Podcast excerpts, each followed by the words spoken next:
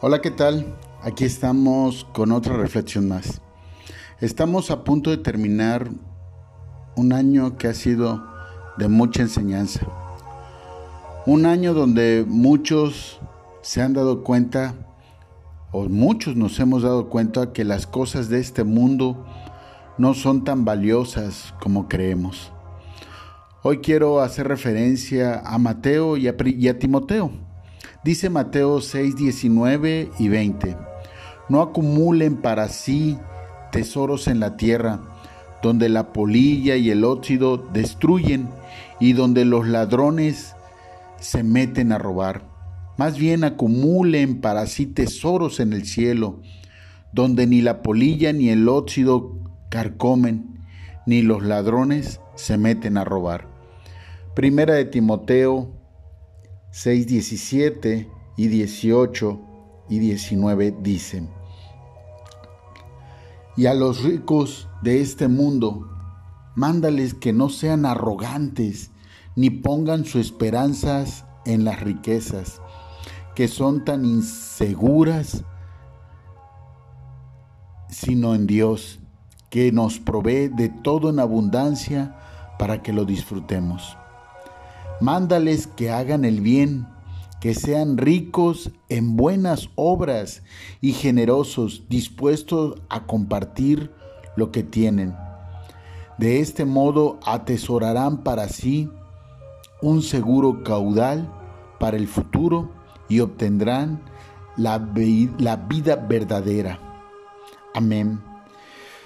Qué interesante, ¿verdad? Qué interesante es porque este año que ha, que ha pasado nos hemos percatado que para muchos, para muchos que creían o que estaban, tenían puesta su seguridad en ciertas, en ciertas cosas materiales, en sus tesoros, pues con todas las circunstancias que, que hemos estado pasando en este 2020, pues no fueron nada. Y muchas veces ¿Qué son los tesoros? Bueno, son las cosas que valoramos más. Una pareja, un hijo, un pariente, una casa, un coche, no sé, hasta un estatus popular. Eso, eso es, es variado dependiendo de la persona y con qué sustituye su falta de. Tesoros son esas cosas que le dan una tremenda satisfacción y que pertenecen sobre todo a este mundo terrenal. La gran mayoría obtiene la paz y seguridad, se sienten con esa satisfacción a través de las cosas que tienen en este mundo, pero creo que ha sido muy claro este año que, finaliza, que realmente eh, no se sustituye lo que verdaderamente importa, que realmente nos damos cuenta que vale más estar en paz y en amor con Dios que estar más sintiéndonos seguros de lo que tenemos en este mundo. Y, no solamente hablo en lo material, como decía hace rato, hay personas que sintieron mucha seguridad en sus parejas, haciendo las cosas celestiales o las cosas de Dios a un lado. Y se dieron cuenta que en menos de una semana, tres días, un, un día, ya no estaban ha sido una enseñanza tan grande. Muchas veces, por desgracia, permitimos que nuestra vida gire alrededor de las cosas que son temporales en este mundo terrenal. Cuando le damos el poder a las cosas o a las personas fuera de Dios, es donde caemos. Y no lo entendemos a pesar de las advertencias que hemos leído muchas veces, como ahorita la que acabamos de leer. No olvides que debemos como dice la palabra, atesorar tesoros internos que son los más valiosos que lo externo. Recuerda que Dios ve lo interno de las personas, no lo externo. Entonces, ¿por qué no aprendemos? En el libro de Lucas, en el capítulo 16, hay un ejemplo de un siervo que, que lo iban a correr por ser un siervo malo, ¿sí?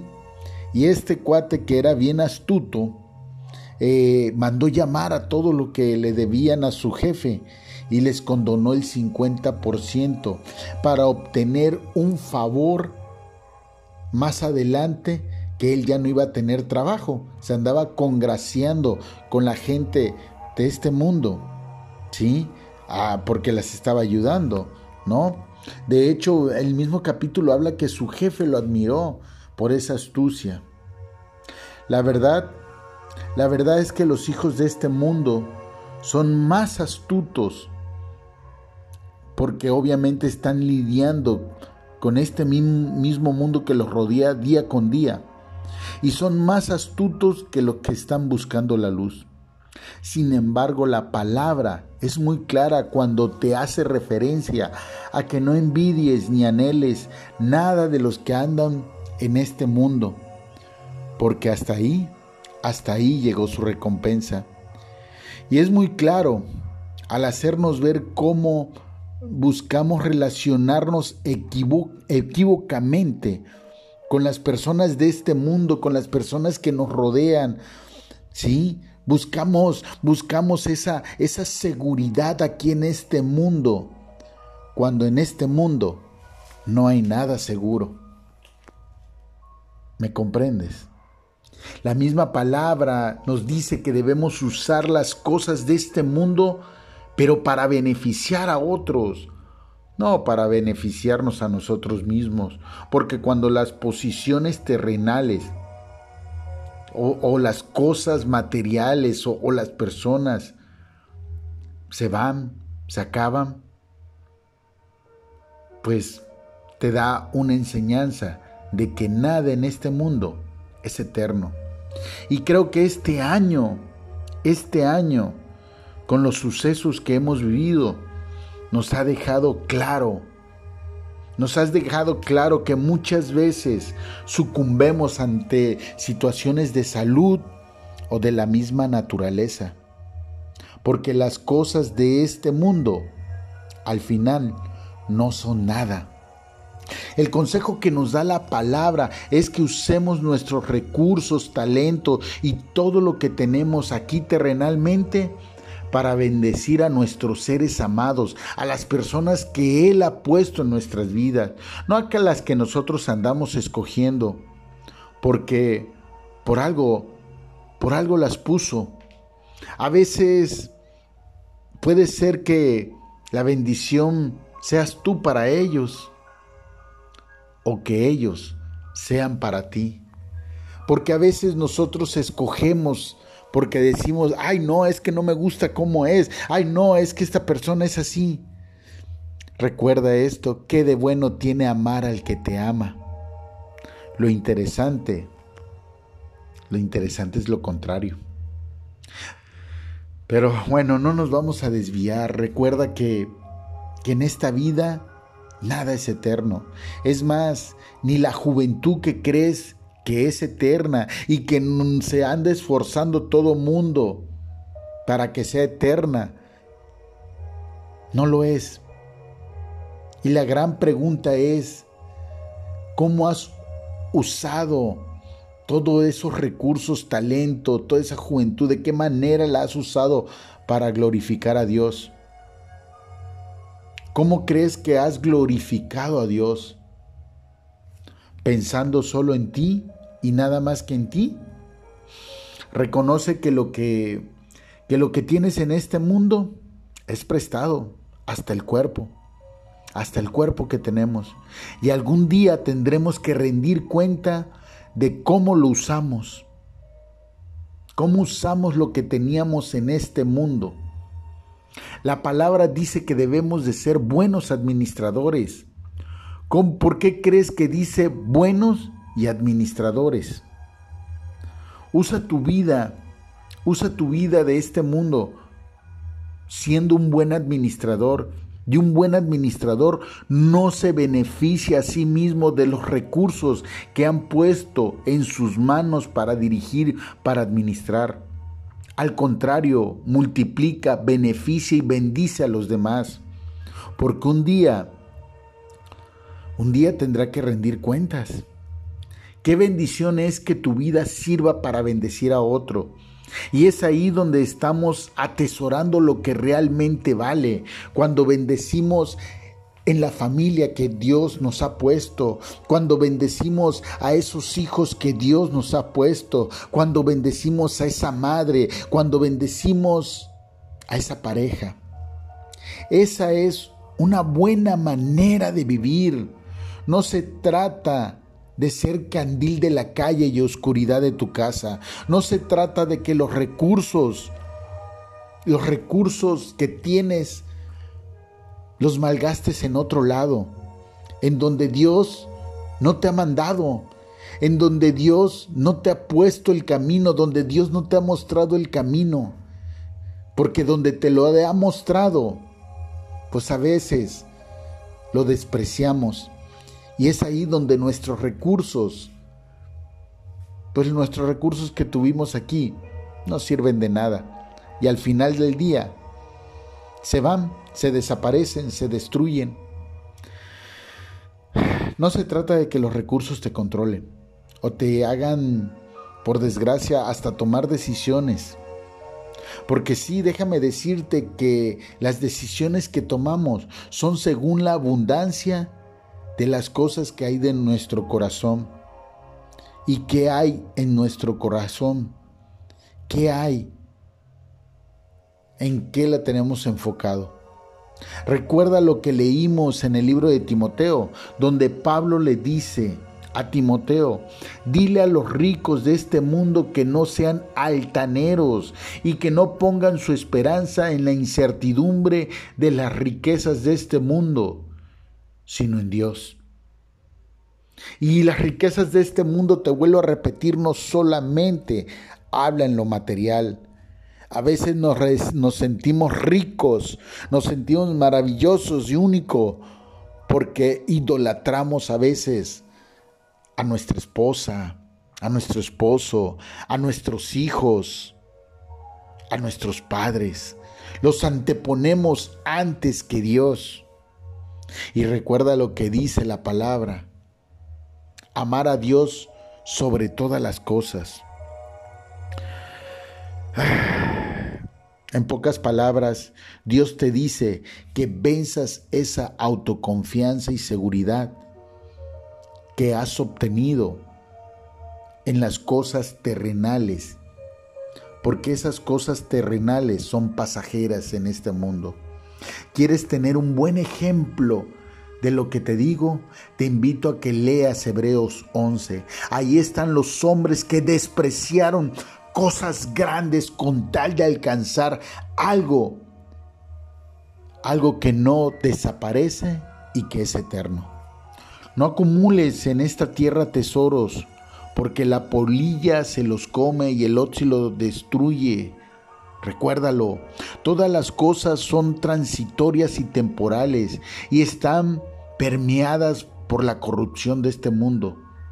No puede, no puede quedarse las cosas nuevas para siempre. Todas, todas terminan envejeciendo tarde o temprano, como los seres humanos. Hay personas que se dislumbran con lo nuevo, pero seamos sensatos, tarde o temprano, si pueden cambiarlo por algo nuevo, lo cambian. Y por desgracia, también lo aplican hacia los seres humanos, hacia las personas, porque solo viven viendo lo que el mundo ve, lo exterior, pero pocos ven lo que realmente vale y dura, porque eso solamente está en lo interior.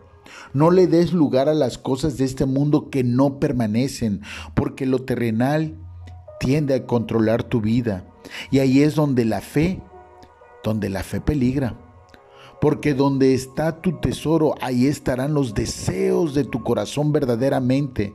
Y esto va a controlar tu mente y va a manipular, como te repito, tus decisiones, las decisiones más importantes de tu vida. Mateo 6:22 dice que tu ojo será una lámpara al cuerpo. Y esto no se refiere a un ojo, a un ojo físico, sino al enfoque de tu corazón, a lo que tú te enfocas. Eso va a influenciar tu mundo interior y tus decisiones serán basadas bajo la influencia de tus pensamientos. Y estos basados en lo que estás tomando más atención, a lo que le estás poniendo tu corazón. Si para ti, si para ti lo más importante está en lo terrenal, eso va a controlar tu vida. Tu vida, tu vida es la luz.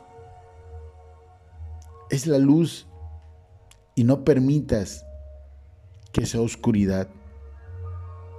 A veces crees que como estás llevando tu vida basado en lo terrenal, en lo material, en eso que te da seguridad, en eso Crees que está tu luz, pero no lo está.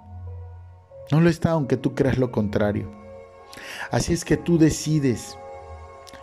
Tú decides y creo que este año que está terminando ha sido muy claro ante todas las cosas que considerábamos importantes, nos ha mostrado que no lo son más que Dios. Clama a mí y yo te responderé, dice su palabra. Clamamos por salud, clamamos por desgracias sobre de naturales que retrocedieran. Clamamos a Dios primero, porque eso ahí debe estar nuestro, nuestro tesoro, en el amor al Padre y todo todo será agregado por añadidura en este nuevo año que comienza. Créelo y practícalo. Te recuerdo mi nombre, Andrés Rivera, y te deseo lo mejor de corazón. Hasta la próxima.